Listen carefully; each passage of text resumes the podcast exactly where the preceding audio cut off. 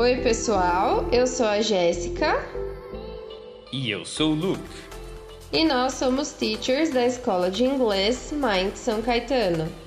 Sejam bem-vindos.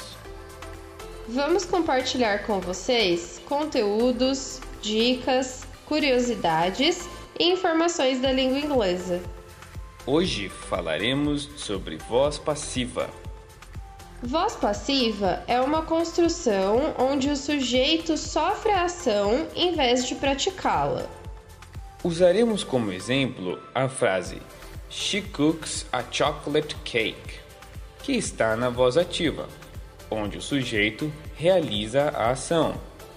Transformando na voz passiva no simple present, usamos A chocolate cake is cooked by her. Já no Simple Past, transformamos a frase para A chocolate cake was cooked by her.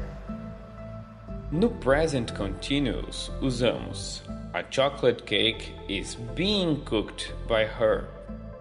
No past continuous, a frase se transforma para A chocolate cake was being cooked by her. Já no present perfect, usamos A chocolate cake has been cooked by her. No past perfect, transformamos a frase para A chocolate cake had been cooked by her.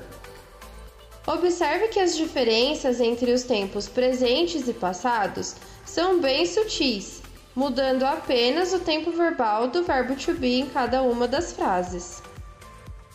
Também é possível utilizarmos modal verbs. Por exemplo, can. A chocolate cake can be cooked by her. Podemos utilizar também o modal verb could. A chocolate cake could be cooked by her. Esses foram os exemplos de hoje. E se você gostou, adicione a sua playlist e siga a MindsSCS no Instagram para mais dicas. Um beijo e até a próxima! Bye bye!